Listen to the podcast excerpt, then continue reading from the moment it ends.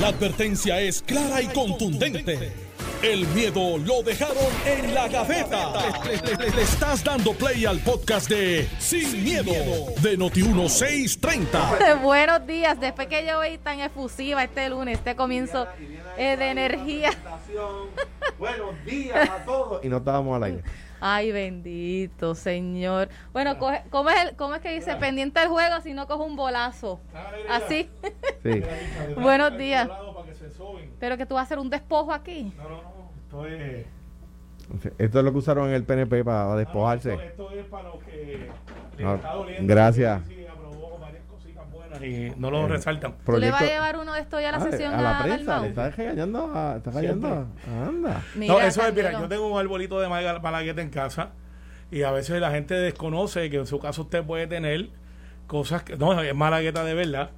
Entonces tú le pones alcohol a la malagueta, la pones y eso es como un cold brew, como dicen que poco a poco se va curando. Esto lo hice ayer eh, con Aida y entonces pues en cuatro o cinco días va a cambiar de color y lo puedes hacer refill cinco veces. Tu antes del Vicks estaba el alcoholado.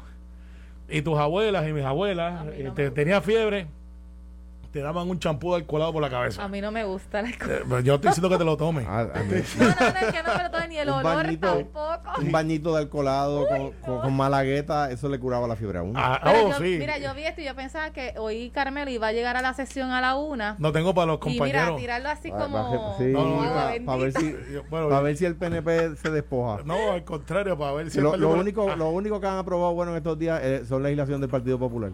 ah, actually, no es así, pero hay El- una cooperación. El, el, el, El- el, el crédito el aumento el aumento del salario es del Partido Bueno, Popular. bueno, bueno, el bueno. crédito es del Partido no, Popular. no, esa parte no lo es, no lo es.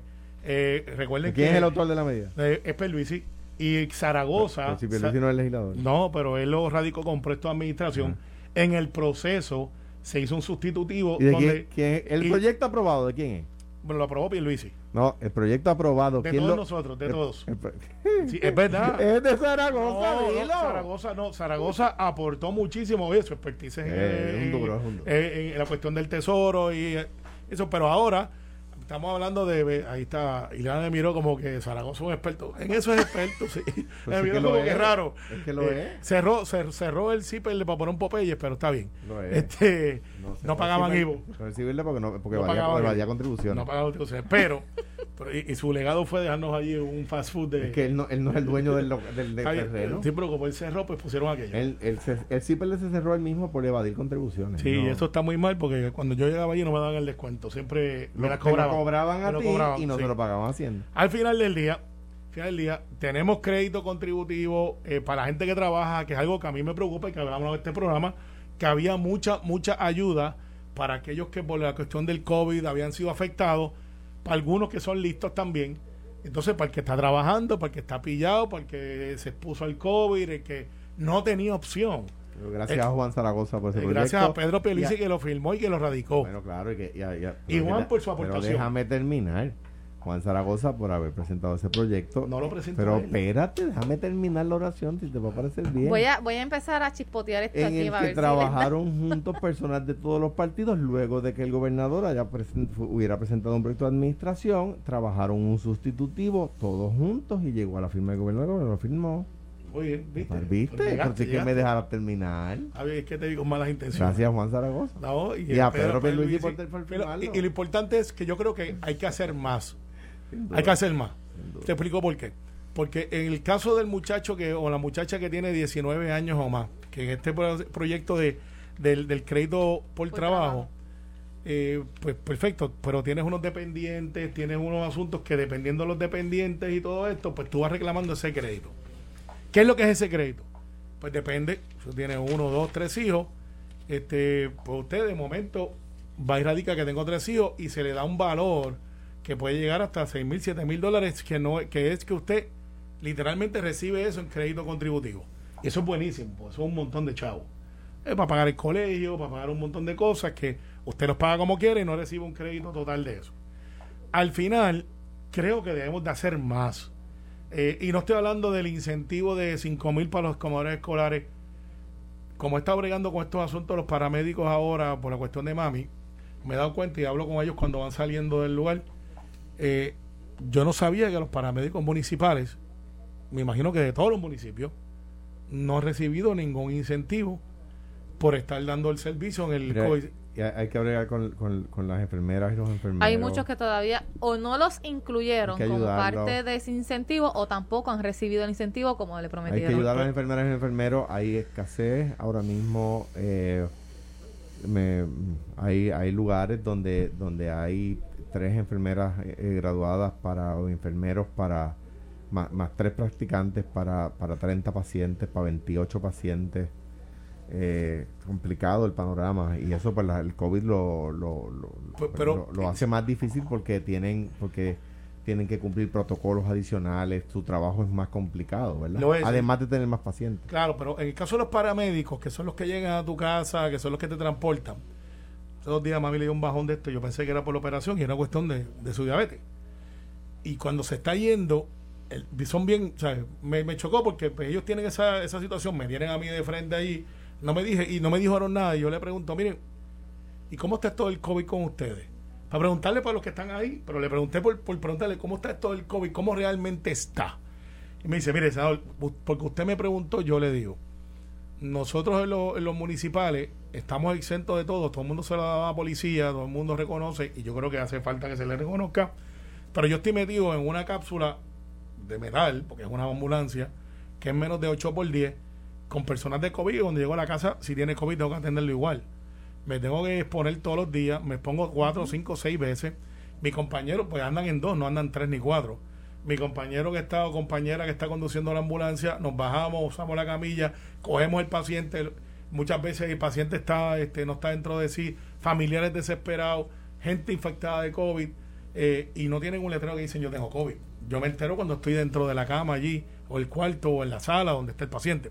Lo tengo que montar en la camilla, meterme en esa, en esa cápsula de menos de 6x4, llevarlo al hospital, volver y montarme en la ambulancia para ir para la próxima emergencia. Y a mí me sorprende que, o se nos pasó o lo que sea, que los paramédicos municipales, que casi todos los municipios tienen, o los privados, que yo creo que a eso sí le dieron, no tengan el incentivo de haber trabajado durante la época de la pandemia del COVID. Por eso es que los otros días los vi al frente del Capitolio y no entendía muy bien el concepto de que ellos lo que estaban pidiendo. Contrario, lo que están pidiendo es bien razonable. Porque Pero no son, no son los únicos que están reclamando eso. Aparte de los que todavía no le han dado lo que le- les prometieron, también está el grupo de los terapistas respiratorios que no eran parte tampoco de, de esos incentivos. Y aquí por lo menos han hecho ese reclamo. Hay mucho por hacer.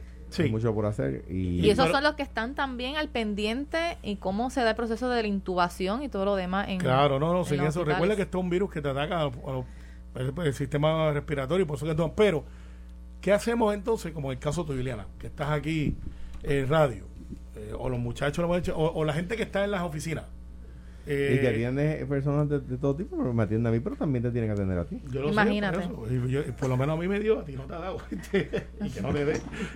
Pero el caso es, ¿qué hacemos con la gente que sigue produciendo, que no necesariamente son enfermeros, que no están en el área?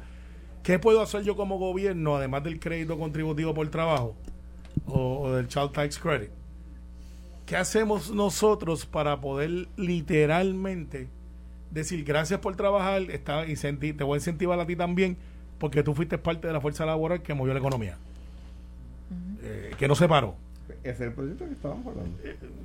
No, no, pero es que necesitamos un poco más. Ah, no, estoy de acuerdo. Y no estoy hablando de un, de, un que cheque de dos mil pesos. Pensé que estaba así, no, entiendo lo que Eh, estás estoy hablando de al- al- algo que, Mira, que yo pueda pues- identificar a esa gente y decirle, aquí estaba... Hay, hay, hay que trabajar con eso porque la verdad es que está, está complicado el panorama y de nuevo los que pues, se vive en los hospitales, eh, pues, de nuevo, 27, 28, 30 pacientes, 29 pacientes para tres enfermeros, enfermeras Es graduadas, tres, eh, tres eh, practicantes, pues eh, tú sabes, están, Bueno. está- se está complicando. Hoy, aunque entran unas disposiciones ya de la orden ejecutiva que había establecido el gobernador sobre eh, las tarjetas de las vacunas para algunos centros y unos comercios, hoy se espera que a las 10 y 30 pues, el gobernador eh, ofrezca un mensaje con nuevas disposiciones y quizás más restricciones por, para poder detener lo que está pasando en estos momentos, que los médicos han explicado que ha habido un aumento acelerado de los contagios, pero no se ha visto la merma aún. contrario a lo que pasaba en meses pasados, que aunque había un aumento, otra la próxima semana se podía notar una baja. Lo que explicó el doctor eh, Víctor Ramos el viernes pasado fue que ha sido al contrario. Se sigue aumentando, se sigue aumentando, se sigue aumentando sin que se vea una baja en una u otra semana, lo que crea esa preocupación en la clase médica, aparte que el 90% de las personas que están yendo a buscar los servicios y los que están en unidades de intensivo, pues no están vacunados. ¿Qué podría entonces estar el gobernador anunciando a partir de las 10 y 30 de la mañana? Restricciones más eh, fuertes para los no vacunados, o sea que los centros, eh, los, los comercios de comida, si no estás vacunado no puedes entrar no, no voy a entrar ahí. Eh, obviamente, dentro del briefing, vamos a esperar a 10 y media para que ustedes se enteren. Pero si yo fuese, eh, eh, bueno, y Alejandro que fue uno, ¿hace cuánto? ¿Tres atrás? Uf, sí. ya ni me acuerdo. Eh, sí, por eso, este, mucha gente que no se olvida. Pero, este. Eh, me, lo dicen, pero en la calle me. el caso. gente cariñosa. en el caso de lo que yo creo que puede pasar, yo creo que va a haber restricción de horario negocios, eh, sobre todo después de la medianoche, eh, quizás con la extensión de áreas turísticas, que pues siempre la, como son este de un concepto un poquito más movido y es un turismo y no es como que el más barato donde todo el mundo va a ir a janguear, eh, pues quizás ahí hay una excepción. estoy seguro de, que le, irá el cierre parcial, este quizás de algunos lugares va a ser exigida la mascarilla de manera eh, literalmente tienes que ponerte la mascarilla para andar por ahí. De hecho, hay otras jurisdicciones, no va a llegar en el anuncio a las 10 y media, pero hay otras jurisdicciones que si tú no tienes la mascarilla, te están dando hasta creo que tres días de, cárcel. Algo así, hasta ese punto están llegando. Dios mío. Pero el uso de la mascarilla eh, en la orden ejecutiva establece que se tiene que seguir. Bueno, pero es más bien este fue como que el doctor Mellado dijo, aunque el CDC diga que no, yo digo que sí, pero no era como que una guía. Creo que el gobernador este va a establecer, va a reciar el asunto de las vacunas aún más. Y no creo que la lotería haya funcionado como pensábamos que iba a funcionar. Yo creo que funcionó más el programa de pelota dura eh, y la controversia que después mucha gente vieron que los que están defendiendo la no vacuna, algunos no tienen un argumento sólido. Algunos. Bueno, por, no decir todo, Por decir todo. Eh, es que iba a decir otra cosa. Sí, sí, sí. Pero me fui, me fui light. Sí, sí, sí, sí, lo noté, lo noté. Entonces, eh, y eh, en las escuelas va a seguir, yo creo que el gobernador va a anunciar que las escuelas continúan. Quizá, porque yo creo que va a ser la última etapa. Si algún día el gobernador tiene que volver a un lockdown parcial, y creo que va a dar un aviso de que, miren, yo no quiero cerrar, no lo tengo vislumbrado cerrar, pero si esto sigue, algo tengo que hacer. Eh, hay científicos que le están diciendo al gobernador, haga un lockdown de dos semanas, aunque sea part-time. Yo pienso que, pienso que el lockdown era para cuando no había vacuna. Ahora, eh, ahora ya, ya no. Yo pienso, pienso que, pienso que no. ¿Qué podría ocurrir entonces? ¿Que cierren, ordenen cerrar a las 9 de la noche? Yo, yo pienso que va a ser a las 12 de la noche. Eh, y suena razonable, ¿por qué? Porque el problema no son los negocios que están abiertos a las 9. El problema son los negocios que están abiertos, o sea, de ese no son, I take it back, como dicen los americanos. De los negocios abiertos, de el problema que causa un negocio abierto, no es el de una persona que está cenando con su, con su familia y que hay otra mesa tres pies más allá, etcétera. Esa, esa misma gente que está en esa mesa sin la mascarilla comparten su casa sin la mascarilla. O sea que no, ese no es el problema. El problema es, el, el es la aglomeración, ¿verdad? La aglomeración de los no vacunados. Entonces en Puerto Rico, como lo, la, la, escuchaba alguien decir, y yo creo que tiene razón, en, en Estados Unidos los trompistas, la, la, derecha republicana se opone a la vacuna. En Puerto Rico es algunos miembros de la izquierda. No, yo no puedo creer. O sea, se han aliado a Trump. Se han aliado a la gente de Trump. Qué curioso, ¿no? Qué curioso. Como dicen por ahí en Latinoamérica, cosas, ¿no? Dicho eso, ¿Qué me parece a mí que va a atender el gobernador? Y si hiciera eso en su anuncio de las 10, yo creo que tendría razón. Es decir, mire, concierto, restaurante, eh, tiendas tienen que exigir la vacunación. Yo en este fin de semana fui a dos restaurantes que no me preguntaron por la vacunación. No vuelvo.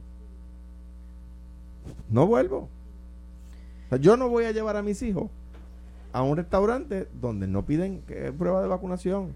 Y los eventos deportivos que he escuchado en que algunos no están pidiendo la No, tarjeta de vacunación. pues, pues, pues que se cierre, que se, que se le cierre. Ay, bendito, es que después de que hicimos toda esta inversión, ahora viene el departamento de salud. Pues, usted sabía que tenía Pues no que pedir prueba de vacunación en la entrada y no lo pidió. Lo lamento. Se, se- se acabó, ¿cómo es que dicen? ¿Para dónde el albañil que se acabó la mezcla? Ah, pues, pues así. Se acabó. Ah, y para, y para evitar para evitar para evitar un reclamo en la corte ah, si, si, si quieres no pedir prueba de vacunación tienes estar limitado al 30% al 20% de tu salón al 30% de tu salón como era al principio estás limitado al 30% de tu salón y carry out si no tienes que mostrarle al host a la persona que te recibe en la puerta o en los casos de los fast foods y eso al que está en la en la caja registradora de su tarjeta de vacuna y ya y, ya- y cuando, es como el otro día decía, creo que fue Mayra Montero, y yo creo que tiene razón, aquí lo comentamos. Bad Bunny dijo, quiero llenar el 100% del Irán Bithorn, vacunación, punto. Ay, bendito sea Dios. Pues claro, todos los chamacos que quieren ir al concierto de Bad Bunny, pues ¿qué van a hacer? Irse a vacunar. Ya está, tienen, tienen un estímulo positivo. El problema con esto es el siguiente, y lo voy a decir como lo pienso. Cuando tú, el, el ser humano se supone que no necesite de estímulos positivos porque el ser humano razona.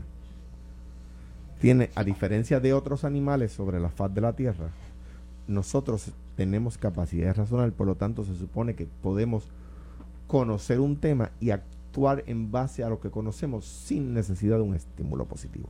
¿Verdad?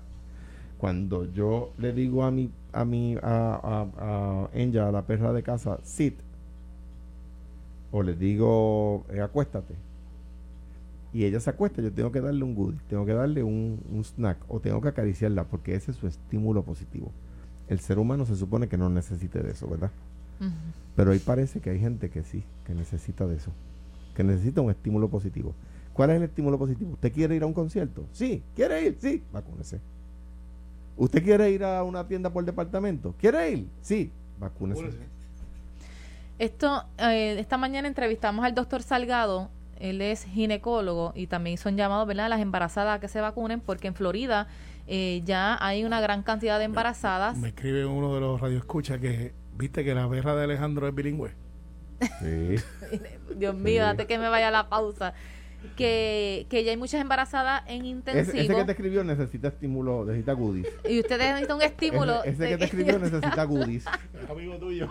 Sí, necesita Miren que hay muchas embarazadas que están hospitalizadas en intensivos porque no están vacunadas. y en Saludos a la Florida. gente, a los- a- hay, hay gente que nos escribe desde Boston en, con ese mismo punto que tú estás trayendo. Y la situación en Florida está bien preocupante por toda esta disputa, pues también que se ha creado con las determinaciones del propio gobernador, que ha tenido hasta revés eh, judiciales por la exigencia de la Es utilización un desastre. de la Es la mascarilla. Sí, sí, esto está el O sea, si, fu- si, si Florida fuera un país, lo- los números de Florida están tan malos que si Florida fuera un país, sería el peor del mundo en COVID ahora mismo. Así de terrible está. Y conozco puertorriqueños que se habían mudado para allá, que vinieron de vacaciones en el verano y no se atreven a regresar por el, por, por el desmadre del COVID que hay en el estado de la Florida. Y fíjate que Florida es uno de estos estados que la gente no vive uno encima del otro, que hay muchas distancias y se de- bajaron bajaron el- a la guardia y se fue en brote. Como de- decía fuera de la pasa, eh, Iliana, ciudades que tienen millones de habitantes, eh, como tú dices, uno encima del otro, como la ciudad de Nueva York, eh, eh, tienen mejores, o sea, tienen números de COVID mucho más controlados que el estado de la Florida, que es un disaster, porque Sí. él se llama Disantis. Dicen, pues él es un desastre. Así. Bueno, vamos a una pausa y regresamos con más aquí en Sin Miedo. Estás escuchando el podcast de Sin, miedo, de Noti1630. Son las 9 y 33 de la mañana. Iliana Rivera de Liz, aquí en el programa Sin Miedo, con el gobernador Alejandro García Padilla y senador Carmelo Ríos, aquí discutiendo lo que se espera de esa orden ejecutiva con más restricciones para lograr controlar la propagación muy rápida del COVID-19 y la preocupación que tiene la clase médica es respecto a la variante Delta. Y de hecho, aquí el viernes también eh, se habló respecto a las posibilidades de que este virus pues continúe eh, mutando, como le hablan ¿verdad? entre la clase médica, y crea esa preocupación porque todavía hay una gran cantidad de personas pues que se resiste a vacunarse y ahora pues se entra en la tercera fase de recibir la, tercera dosis de, de, la vacuna para poder continuar reforzando. Pero eso va a ser a las 10 y 30 de la mañana que el gobernador va a estar ofreciendo esa conferencia de prensa, así que pendientes a Noti1, que usted podrá escuchar por aquí eh, cada detalle de lo que el gobernador va a estar explicando en estas nuevas disposiciones. Ahora pasando a otro tema que estamos aquí tocando bien de cerca, al pendiente de lo que podría estar pasando en la Comisión de Ética del Senado. Y aquí está el portavoz alterno del Senado, Carmelo Ríos, que puede hablar un poco más, aunque esta mañana eh, se fue sin, sin miedo, hablando sobre las acciones que debe tener el presidente del Senado, José Luis Dalmau, relacionada pues a estas imputaciones que pues todavía no se han conformado que en efecto hayan sido verdad pues porque todavía están evaluando las declaraciones juradas que hicieron unos empleados en contra del senador popular Albert Torres que de hecho preside la Comisión de Recursos Naturales y que se esperaba que en esta semana entrara un proceso de interpelación al secretario Rafael Machargo eh, por su ejecutoria dentro de la agencia y también por la situación que, que, se mantuvo en la playa de Rincón, más bien en el condominio Sol y Playa, por la construcción de una piscina y pues que todo el mundo pues conoce las situaciones y las manifestaciones que se han llevado a cabo en esta zona. ¿Qué debería per se Alejandro García Padilla, que fue presidente del Partido Popular Democrático, fue senador, ¿Está haciendo bien el presidente del Senado, José Luis Dalmau, en cómo se está atendiendo este caso? Porque esta mañana Carmelo Río dio a entender que lo que se está haciendo es unas acciones a base de preferencia. Mira, hace un tiempo, y eh, escuché parte de lo que había dicho Carmelo más temprano, eh, hace un tiempo eh, hubo una querella de un senador en la Comisión de Ética, o sea, de un miembro de la Asamblea Legislativa en la Comisión de Ética contra un senador. Eh, hubo una querella de una senadora contra otro senador en la Comisión de Ética. Este caso no, no, es, no, es, no es ese. Este caso es distinto. ¿Por qué? Porque en este caso los empleados de Albert Cruz no llevan su querella a la Comisión de Ética, lo llevan a Recursos Humanos. Recursos Humanos eh, hace su informe y la lleva al presidente del Senado. ¿Y quién radica la querella contra Albert Cruz en la Comisión de Ética? José Luis Dalmau a base del informe que preparó Recursos, Humanos. O sea, los casos de senadores anteriores no los no no no se presentaron en Recursos Humanos, fueron directamente a la Comisión de Ética. Por lo tanto, eh, eh, José Luis Dalmao no tenía que radicar una querella en aquellos casos, sino que y no los despojó de sus comisiones ni de la ¿cómo se llama? ni de la sus portavocías alternas o de eso, de minorías en las comisiones donde estaban. No los despojó, ¿verdad? Esperó que Ética resolviera el caso, ¿verdad? En este caso, José Luis Dalmao recibe el informe de recursos humanos y es el presidente del Senado el que radica contra un miembro de su delegación una querella en la Comisión de Ética. Pero eso no te lo habían dicho. Entonces, si me preguntas a mí si hizo lo correcto, es que eso es lo que tiene que hacer. mapucharlo o tratarlo con preferencia sería no haber radicado, decir, aquí hay versiones contradictorias. ¿Qué, qué, qué ha surgido? Bueno, que hay uno, uno, a mi juicio, a mí no me gusta el expediente. Me parece que, de nuevo, si resulta ser verdad lo que salen en su contra, tiene un problema muy serio, ¿verdad? Ahora bien, hay unos empleados que declaran bajo juramento que él le pidió aportaciones políticas y hay otros que dicen que no, que lo que dijo fue, mire, va a haber una actividad y el que quiera aportar aporta, el que no quiera aportar no aporta. Hay unos empleados que dicen que, le, que les exigió ir a un evento hay otros que dicen, no, él dijo, mira, el que quiera el que vaya, el que no quiera el que no vaya. Ah, pues, ¿cuál es la verdad? Si, si se prueba cierto, tiene un problema el senador. ¿Quién determina? La comisión de ética. ¿Quién lleva el caso a la comisión de ética? José Luis Dalmao, Pues me parece a mí que hizo bien. Es que, es que no puede hacer otra cosa. Ah, entonces, vamos a suponer que se dedica, y he escuchado a algunas personas que, que lo pelan el viernes y después le, le pi- piden eh, que, que lo, que los vea el lunes. Bendito sea Dios, así no funciona esto. Así no funciona esto. Lo, lo pelan el... O sea, si tú, si tú me, me, me, quieres, quieres tenerme el lunes, no me peles el viernes, ¿verdad? El viernes me llamas y me preguntas si estoy disponible.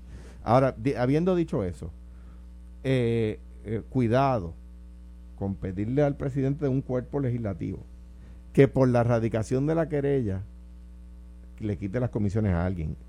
Yo, me pare- de nuevo, repito. Pero eso es lo que están pidiendo. La oposición Pues- está pidiendo pues te- que sea pues- retirado de sus posiciones y hasta dilato dentro del partido. Cuidado, porque mañana viene alguien e injustamente radica una querella contra Carmelo o contra Tommy o contra eh, eh, Bebe Rodríguez o Ro- Rodríguez Bebe. Es una querella viciosa. Una querella viciosa, ay, y como se radicó una querella, hay que quitarle las portavocías que tienen. Preventivamente, cuidado, porque, porque eso no se hace con la oposición. Por eso tú me oyes a mí. O sea, entiendes que están Cuando muy a mí haciendo ese tipo está- de petición. están siendo populistas. Cuando, cuando tú me dices a mí, radican un caso los federales contra un legislador del PNP, yo siendo candidato a gobernador, decía, cuidado que se le presume inocente. Ah, que cómo va a ser, les tiene que caer encima. Cuidado que se le presume inocente, salió inocente. y después radicaron un cargo contra un legislador del Partido Popular y que yo dije, cuidado que se le presume inocente. ¿Ves? Uno tiene que tener la credibilidad para decirlo. Hoy es contra Albert Cruz. A mí no me gustan las alegaciones que hay contra él. Me parece que si se prueban ciertas, está fuera. O sea que no, no hay paños tibios ahí. Ahora bien, que el proceso, que el proceso tiene que ser un proceso justo. Ah, pues claro. ¿Por qué? Porque el día que se radique una querella injusta, entonces ese legislador no puede venir a llorar, a decir, ay, es que me quitaron de mi portavocía o es que me, qui- me quitaron mi comisión y después se probó que la, que la querella era una patraña. ¿Ves? En, en ese sentido, por eso los procesos tienen que ser los mismos siempre. Sí, mira, Carmelo, están eh, siendo populistas eh, ustedes, mira, no, no, pidiéndole mira, eh, que se le comprendo lo de que las dice Alejandro, pero eh, estos son los hechos. Hay una cuando tú tienes una disputa laboral, es correcto que como dije esta mañana que tú vas a recursos humanos, porque pues ese es el foro. Eh, mire, yo tengo un problema en la oficina y yo necesito orientación o un servicio de recursos humanos y se da. Lo que yo reclamo que es atípico es que una vez ya tú haces una alegación contra un legislador, que es tu patrono a la misma vez, porque pues usted es de libre remoción mientras usted está en el Capitolio, porque quien te recluta muy posiblemente es el propio legislador. Es rara vez que el presidente le dice, mira, tengo alguien de tu distrito para que te lo lleve a tu oficina. Ese es el equipo de trabajo que tú escoges. Es Albert Torres, no Albert Cruz. Albert Torres, Cruz es un buen amigo periodista. Sí. Alberto. Entonces, ¿qué pasa? De momento, llega uno, llegan dos, llega tres, lo que sea. Y le dicen al de recursos humanos, es que yo tengo una querella porque me está pasando esto en el empleo. En este caso, lo, la alegación, y he sido bien responsable de decir la alegación, de, de que me pidieron chavos por X y Z. En ese momento ya pierde recursos humanos jurisdicción y tiene que virarse y decir, ya esto es una cuestión de ética. Y de informarle de inmediato a la entidad nominadora, que en este caso es José Luis Dalmau, que es presidente del Senado. José Luis no tiene, y vuelvo y repito, no tiene discreción de no enviarlo o enviarlo. Tiene que enviarlo automáticamente. Eso es, es más, ni abre el sobre. Pero envió. Eh, pero no, aquí es que va, aquí es que va mi, mi señalamiento. Se asignó un investigador. Se- Recursos humanos. en recursos humanos. Sí, sí, recursos humanos. Ah, por eso. Por eso yo no estoy diciendo se dice, se asignó un investigador.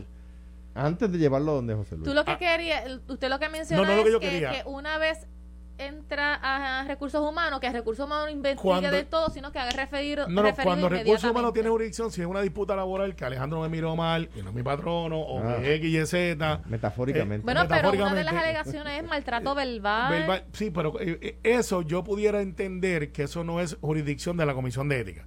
Pero una vez un empleado dice, mire, es que me está pasando esto, automáticamente el de recursos humanos o la de recursos humanos tiene que decirle, presidente, está pasando esto en tal oficina.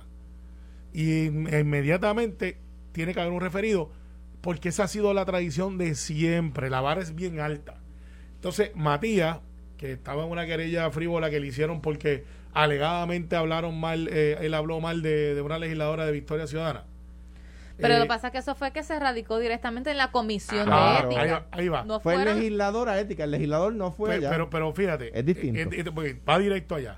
Y en el caso de la de Vargas Vido, lo mismo, para allá directo. Porque de- fue un legislador directamente. y todo el mundo. Pero en este caso, que sea cuando se activa, que es lo que yo plantea, cuando se activa ya que hay una, una alegación, no es una acusación, una alegación en contra del legislador de algo que pudiera ser un delito, no tiene recursos humanos a la discreción de ir a buscar a un investigador para ver este, si eso pasó. No le corresponde porque no tiene jurisdicción, tiene que inmediatamente referir a ética.